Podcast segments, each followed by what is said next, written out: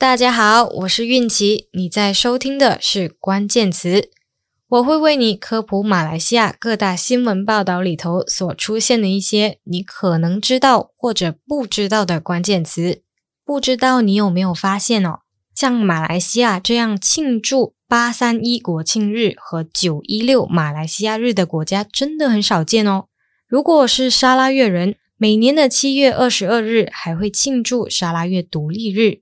这一切呢，都牵扯到一个叫 MA 六三的神秘协议。去年二零二零年的沙巴州选，还有今年二零二一年的沙拉越州选期间，我们经常听到东马、沙巴、沙拉越的政治人物提到 MA 六三。本期关键词就是最近因为修宪再次被提起的 MA 六三。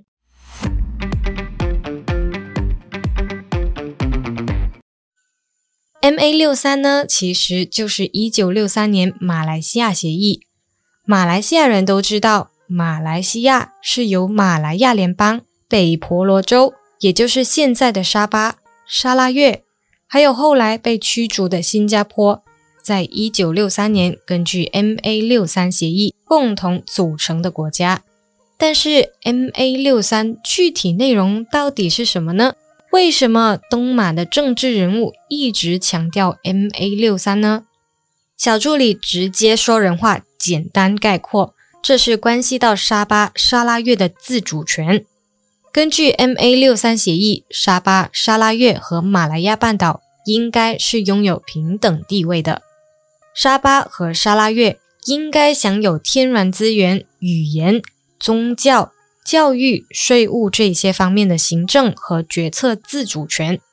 但是随着时间过去，MA 六三逐渐失效。在一九七六年修宪之后呢，沙巴、沙拉越和马来亚联邦的关系就像三个一样股份的公司合伙人，直接沦落变成其中一个人的众多员工之一。从平等的关系变成和西马其他十一个州属同等地位，失去了原本特殊的地位和权益。那如果你是这两个合伙人，你会甘愿没有哦？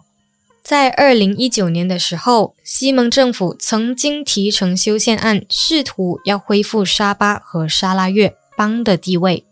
但是当时候的在野党放弃投票。所以这项修宪没有获得三分之二的议员支持，二读不通过，修宪失败了。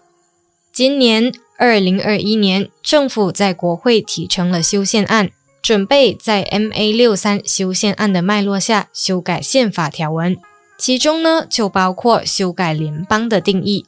区分出马来亚州属和婆罗洲州属，纳入一九六三年九月十六日为马来西亚日。允许由沙拉越的法律来定义土著，并且让沙拉越原住民的混血后裔享有土著身份，等等等等。